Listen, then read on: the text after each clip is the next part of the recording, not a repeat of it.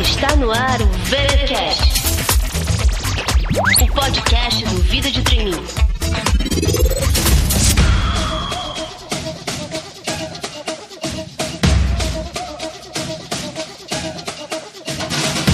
Put your flags up in the sky. E aí, galera? Aqui quem fala é Cincha em mais uma edição do VTcast, o seu podcast quinzenal sobre carreira. Vocês que nos ouvem lá no futuro já sabem quem foi o campeão da Copa do Mundo 2014.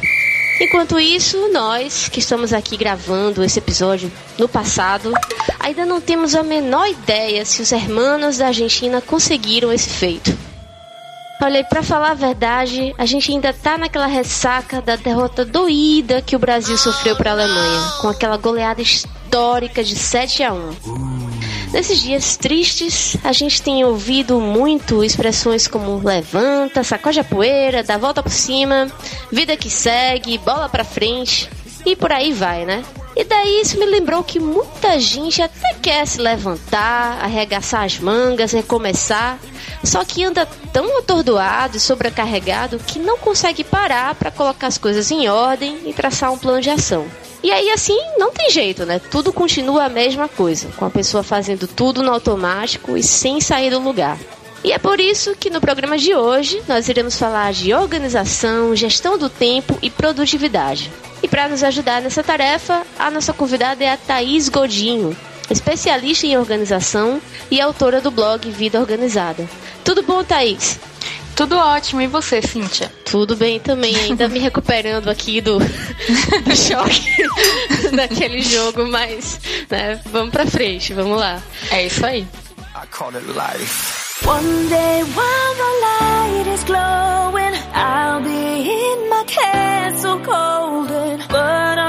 começar, eu queria que você contasse um pouco pra gente quais são os benefícios que a pessoa tem quando ela tem uma vida mais organizada, tanto no lado pessoal quanto no lado profissional.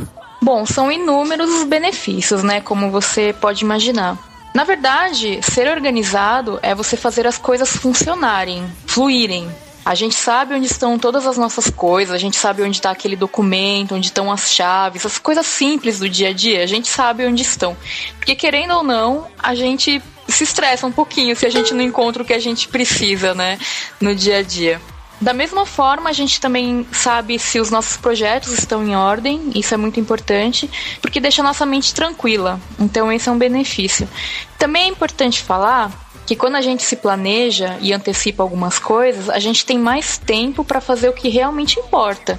Ficar com a família, os amigos, cuidar da gente, ter momentos de lazer, né? Pra gente recuperar o espírito. Mas eu acho que o principal benefício de ser organizado é que a gente consegue ter uma vida muito mais realizada, porque a gente consegue alcançar os nossos objetivos. Ah, então vamos lá colocar essas práticas na vida da gente para ter todos esses benefícios que a Thaís falou.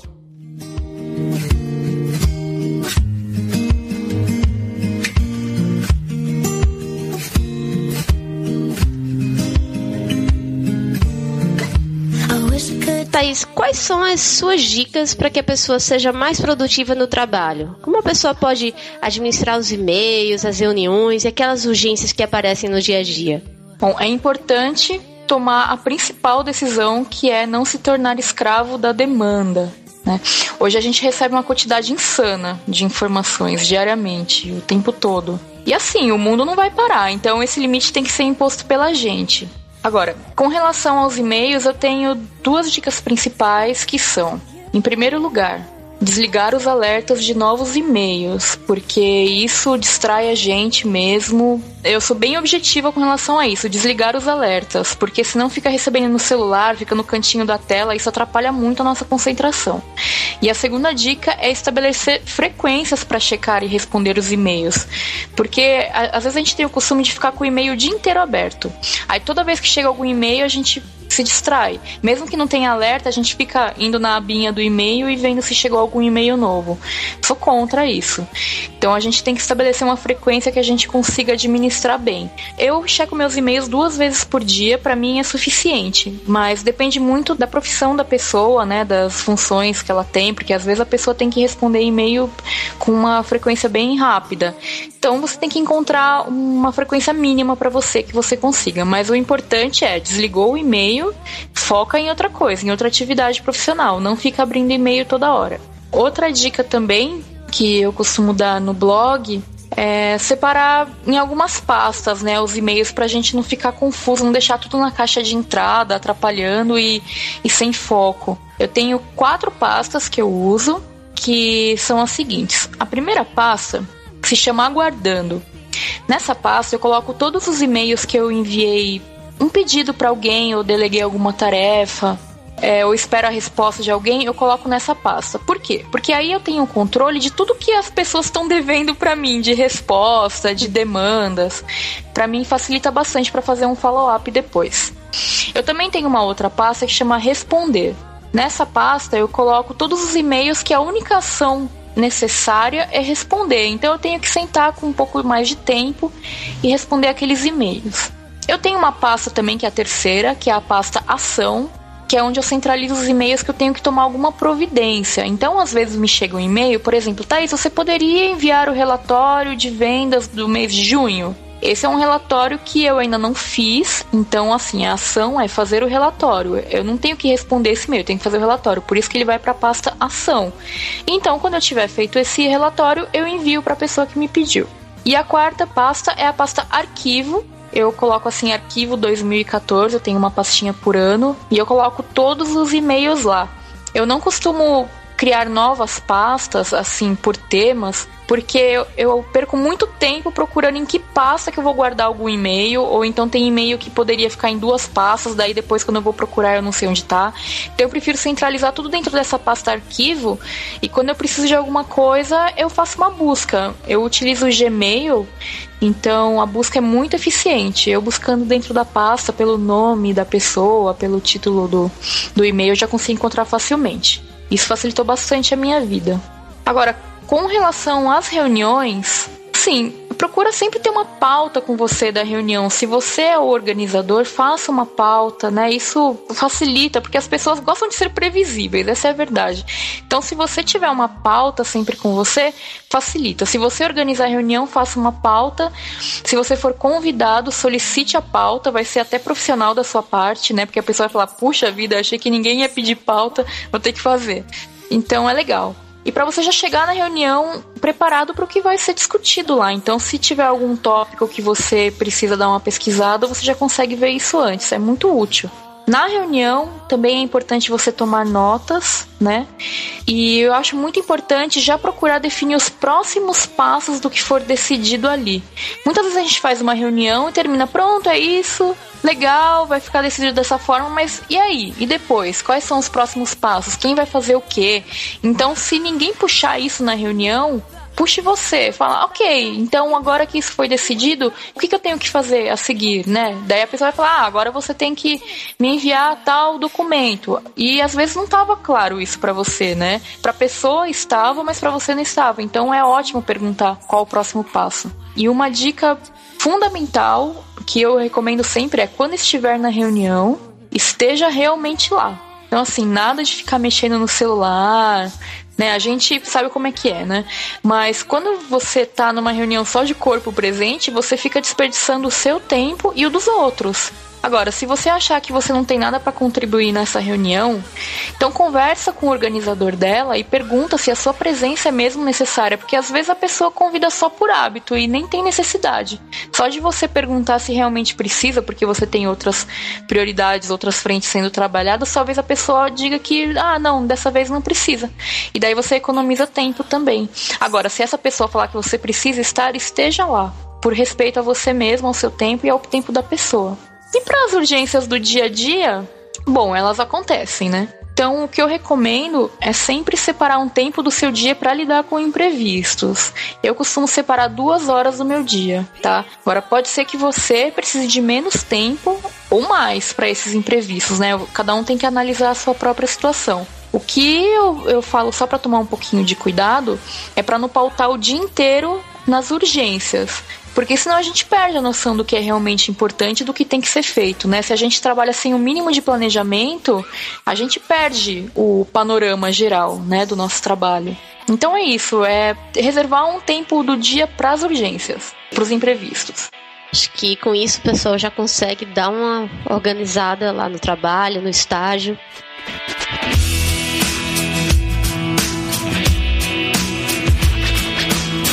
So you think you got got your hot pants on, you got your arse right out, you think that you are something new and special.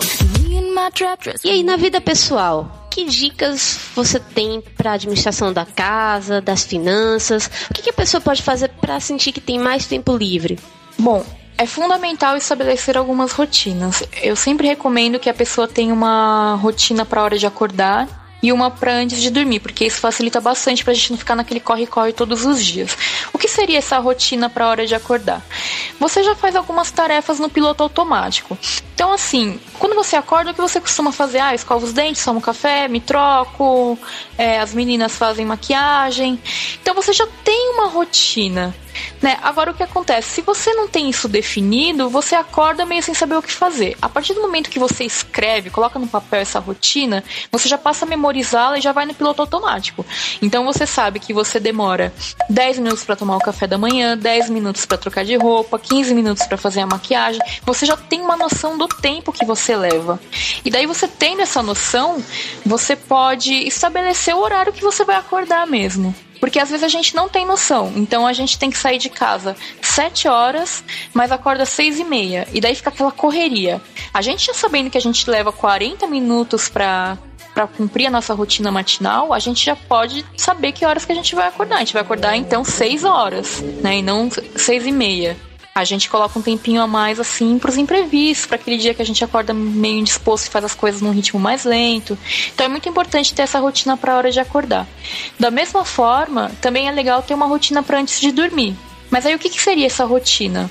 Tudo que você puder antecipar para o seu dia seguinte, para sua manhã ser mais tranquila, você pode fazer. Então, assim, quem nunca acordou de manhã e teve que ficar procurando o que precisava levar no dia na bolsa, na mochila, precisava juntar cabo, né, bateria do, do notebook e tudo. Essas são coisas que a gente pode antecipar. Se a gente já puder fazer no dia anterior, é muito melhor. Então, a rotina antes de dormir seria mais ou menos essa: já separar a roupa que pretende usar para não ter que perder tempo escolhendo de manhã já deixar separado o que você pode tomar no café da manhã, já ver se tem leite, já deixa o leite aberto, a caixinha do leite aberta, essas coisas. Já separa, já deixa a bolsa ou a mochila arrumada. Isso não precisa ser feito de manhã, a gente já pode fazer na noite anterior. E é um esforço que vale muito a pena, porque deixa a nossa manhã muito mais tranquila. E outra também, eu não sei vocês, mas quando eu acordo de manhã eu fico meio desorientada. Então, de noite eu tô um pouco mais alerta. Eu consigo pensar com mais calma se eu tô fazendo tudo direitinho, se eu tô separando o que eu preciso levar, sem esquecer de nada. E de manhã, né, eu posso correr o risco de esquecer, o risco é sempre maior. Então, fazendo com tranquilidade, essa, essa antecipação sempre ajuda, né? Agora, para administrar a casa em si é a mesma coisa. É legal a gente ter algumas rotinas de limpeza, de manutenção, de cuidado com os aparelhos eletrônicos. Mas assim, são muitas dicas, né? Então eu recomendo a seção casa do meu blog, que já tem bastante coisa publicada, daria até um livro. Agora, com relação às finanças, a melhor dica, e eu acho que não é segredo para ninguém, é ter disciplina. Né? Anotar quanto se gasta e fazer um controle de receitas e despesas em uma planilha pode ajudar. Também é muito importante que a pessoa organize as contas a pagar e as contas pagas para ter mais tranquilidade no dia a dia. O que eu recomendo para organizar as contas a pagar? É legal você ter na entrada da sua casa um lugar onde você coloque todas as contas que você precisa pagar. Pode ser o lugar que for, uma pastinha, um porta-cartas, mas ali você vai colocar só as contas que você tem que pagar pelo menos você tem um controle. Você sabe que se tiver algum envelope ali é porque você ainda tem que pagar alguma conta. Fica uma maneira fácil de controlar. E por ficar na entrada de casa é fácil de pegar na hora de sair também. Agora, as contas pagas você pode organizar de diversas maneiras. Algumas pessoas gostam de digitalizar e jogar fora o comprovante. É, eu prefiro guardar, tá? Por precaução.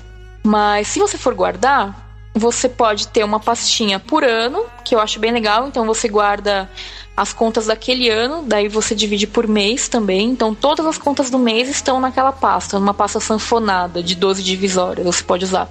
Ou então você pode guardar as contas por categorias. Então aqui uma pastinha para contas de luz, uma pastinha para contas de água, condomínio, aluguel, etc.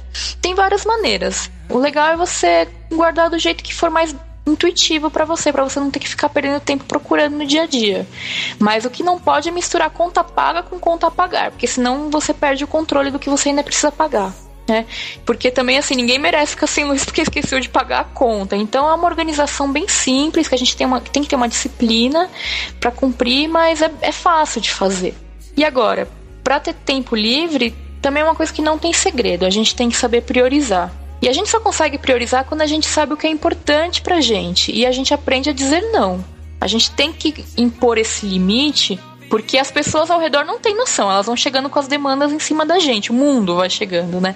Então a gente tem que estabelecer esse limite. Na pior das hipóteses, para ter um pouco mais de tempo livre, você pode agendar esse tempo na sua agenda como se fosse um compromisso profissional. Isso pode ajudar. Mas no geral é importante a gente saber estabelecer prioridades e saber dizer não para as demandas que chegam. A gente não pode fazer tudo, né?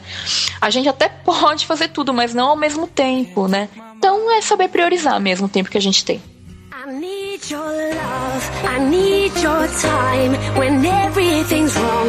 You make it right. I feel so high, I come alive. I need to be free with you tonight. Já que a gente entrou nesse assunto de saber priorizar, saber dizer não, administrar o tempo, né? Muitos dos nossos ouvintes precisam conciliar a faculdade, justamente naquela fase de conclusão de curso, com o estágio, também está naquela fase que você precisa mostrar serviço para ser efetivado, porque está já terminando a faculdade.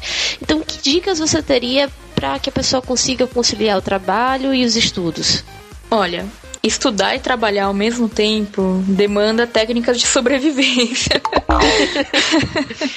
Como sempre, assim, é questão de prioridade.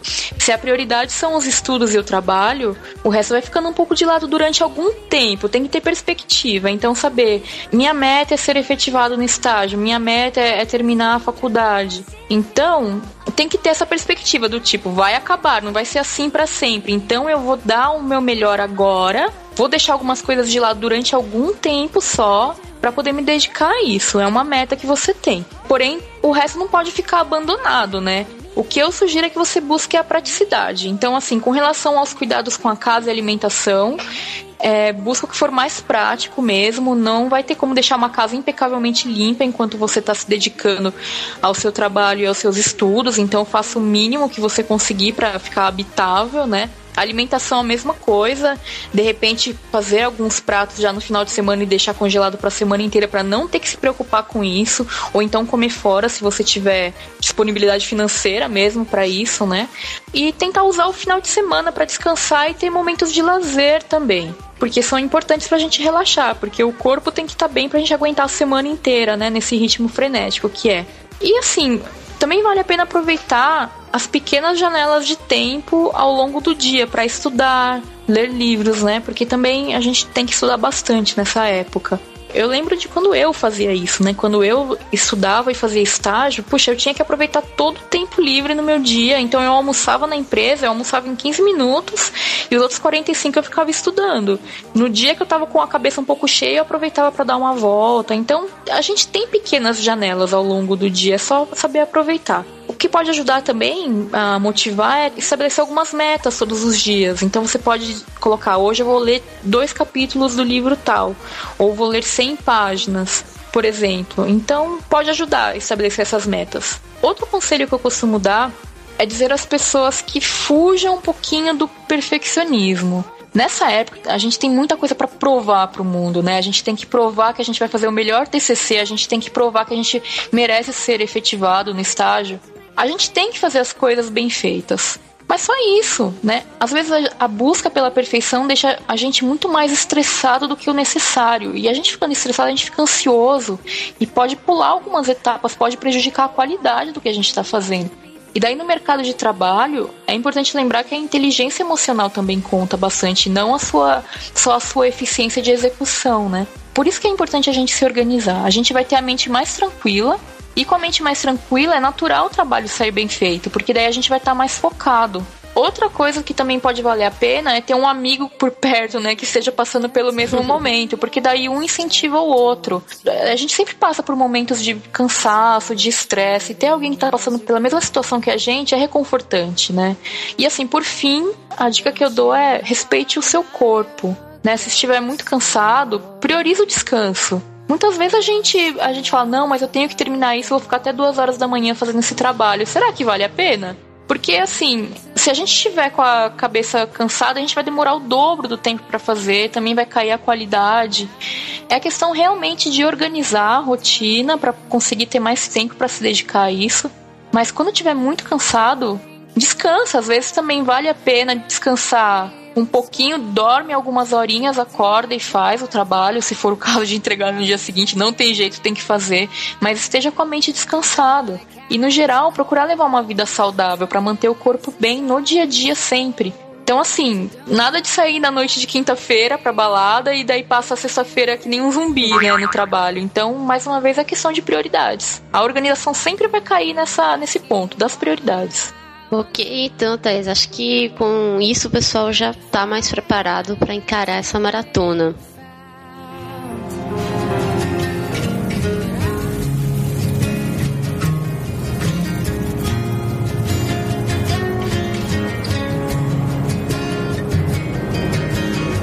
E aí, falando em maratona, eu vou explicar para você, Thaís, um, a situação peculiar que vive os nossos ouvintes, né? A gente está entrando na chamada temporada de programas de trainee.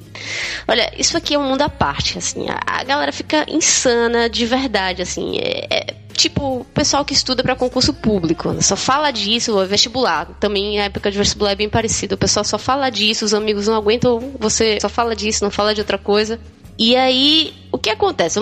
Situando você, né, trazendo você para esse mundo, a partir de agosto a gente vai ter mais ou menos uns 60 programas de trainee abertos ao mesmo tempo. E aí os candidatos vão ter que pesquisar essas 60 ou sei lá quantas empresas, decidir quais vão se inscrever, reservar um tempo para preencher essas fichas de inscrição, participar das etapas online presenciais são etapas infinitas, não acaba nunca, são é, prazos apertadíssimos, muitas vezes você tem que se deslocar para outros estados, enfim, esses processos seletivos também duram muito tempo, quatro, cinco meses, e tudo isso para realizar o sonho do pessoal que nos ouve, que é se tornar um trainee. Enfim, é muita coisa, né? Moral da história, Thaís, o que eu quero saber é o seguinte: que ferramentas né, você recomenda para os nossos ouvintes para que eles possam administrar todos esses pequenos projetos, né, todos esses processos seletivos? Olha, eu gosto muito de indicar o Evernote, que é basicamente uma ferramenta para seu seu cérebro online, digamos assim. As pessoas que não usam Evernote não usam porque não conhecem seu potencial. Eu mesma demorei, eu via todo mundo falando do Evernote e falava, puxa vida, o que esse Evernote tem de especial? E quando eu comecei a usar, eu falei, nossa, demorei tanto tempo e me facilitou tanto a minha vida.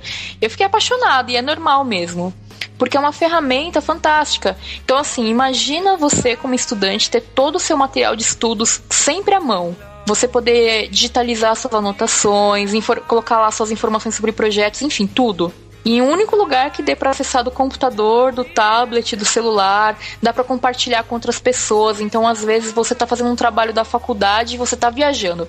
Vai, vamos dar um exemplo prático. Você está estudando, você está naquela fase final de entregar mil trabalhos na faculdade e você vai viajar para participar de um processo seletivo. E aí, quando você está lá, você só está com o seu celular, porque você não pode viajar com notebook e nada muito pesado, porque você é uma viagem que você foi de manhã e vai voltar de noite, né? Então, você só está com o seu celular celular e um colega fala que é urgente que tem que resolver alguma coisa com relação ao trabalho e você não tá com seu computador para encaminhar aquele arquivo. E aí?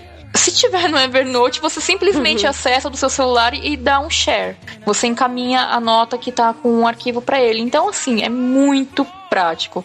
Fora que você pode compartilhar os cadernos, então uma nota que você edita, a pessoa edita ao mesmo tempo. Poxa, super prático, eu recomendo muito. Para quem está estudando, então, eu digo que é uma ferramenta essencial. Então, assim, eu sugiro pro pessoal até que faça um teste para conferir a eficiência. Tem muitos artigos na web falando os benefícios, todas as é tudo o que tem de possibilidade na ferramenta para facilitar o uso, assim, eu acho que vale muito a pena. Então, eu recomendo sem dúvida o Evernote. É, pessoal, a Thaís já fez vários artigos sobre o Evernote lá no, no blog dela, no Vida Organizada. A gente coloca aqui o link também para vocês. E prometo a vocês também que assim que eu conseguir um tempinho, né, me organizar com as dicas da Thaís, eu faço também um artigo mais detalhado com, com algumas dicas, aproveitando já as dicas que ela fez, adaptando para essa realidade, pessoal que participa dos processos seletivos.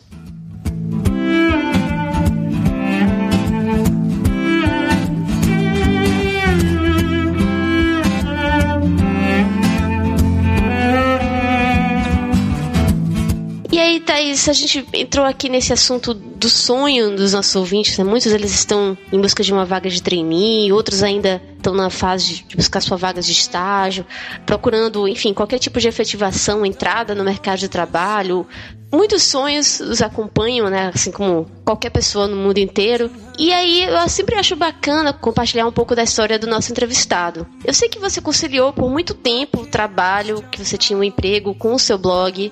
Em breve você irá publicar o seu primeiro livro. E eu queria que você contasse pra gente um pouco dessa trajetória, quais foram suas conquistas, o que você se orgulha. Bom, o meu blog ele começou como um hobby mesmo. Era um lugar onde eu pudesse falar um pouquinho sobre o meu assunto preferido, que são as dicas de organização ele foi crescendo muito e abriu diversas portas para mim, né? Então hoje eu vivo integralmente do meu trabalho como organizadora profissional. Eu ministro treinamentos sobre produtividade, presto consultoria, além de escrever livros, né? O meu primeiro livro, chamado Vida Organizada, vai ser publicado no final de agosto na Bienal do Livro de São Paulo. Aliás, espero todo mundo lá, tá bom? eu conciliei durante muitos anos, sim, o meu emprego formal com o meu trabalho atual. Só que chegou uma hora em que os dois estavam me consumindo muito tempo, e daí eu tive que tomar uma decisão. Não foi fácil, mas foi natural, né? Eu acho que é muito importante a gente ir atrás dos nossos sonhos, sabe? Se a gente perdeu isso, é porque a gente morreu um pouquinho por dentro. Por isso que vale a pena a gente se organizar, justamente para não deixar de lado nada do que é importante pra gente. Eu costumo dizer que o objetivo é apenas um sonho que a gente conseguiu organizar. O sonho ele não precisa ser uma coisa inalcançável. Se a gente se planejar, ele vira um objetivo e a gente pode trazer para o hoje, trabalhando em projetos que busquem a sua realização. A minha vida hoje não seria nada disso se eu não tivesse tomado em primeiro lugar a decisão de organizá-la. Então é isso, sabe? Ser organizado, a gente tem muito essa visão de ter a casa organizada, uma casa impecável, guardar coisas em caixinhas, né?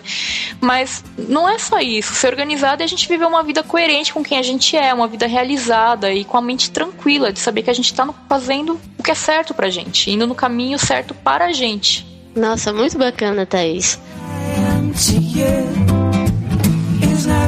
Gente, o papo está bom, mas essa edição do VTcast vai ficando por aqui. Eu queria agradecer muito a você, Thaís. Acho que suas dicas vão ajudar muito os nossos ouvintes nessa fase. Eu queria é, deixar aberto para você deixar uma mensagem final para os nossos leitores e ouvintes. Bom, Cintia, queria agradecer você pelo convite. Quero desejar boa sorte aí pro pessoal que tá entrando nesse mês aí conturbado, né, em breve. Eu espero que todo mundo tenha gostado da entrevista. Eu tô super à disposição sempre para responder dúvidas sobre a organização, então vocês podem, quem quiser saber um pouco mais sobre a organização, eu convido vocês a acessarem meu blog, que é o vidaorganizada.com podem me mandar mensagens, eu respondo assim que puder sempre. O meu livro, ele vai ser lançado no final de agosto, né, na Bienal, como comentei. Também vou estar tá lá fazendo tarde de autógrafos, tudo. Vai ser muito bacana conhecer o pessoal. Então é isso, eu queria agradecer e desejar boa sorte para vocês e espero que eu consiga ajudar um pouquinho vocês a se organizarem melhor, tá bom? Muito obrigada. Tá, joia. É isso aí, pessoal. Todos os links que a Thais falou, do blog Vida Organizada, da, da Bienal, do livro que ela vai publicar, a gente, como sempre, vai colocar tudo aqui no post para vocês conferirem depois. E a gente vai ficando por aqui. Até mais. A gente se vê de novo daqui a duas semanas no nosso encontro do VTCast. Até mais.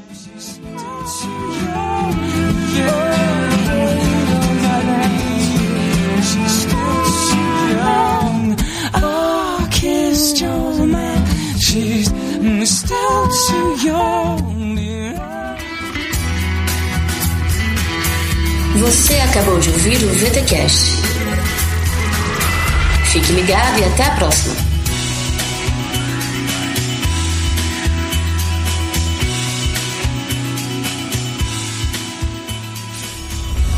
podcast editado por Léo Marx em São Marx Studio.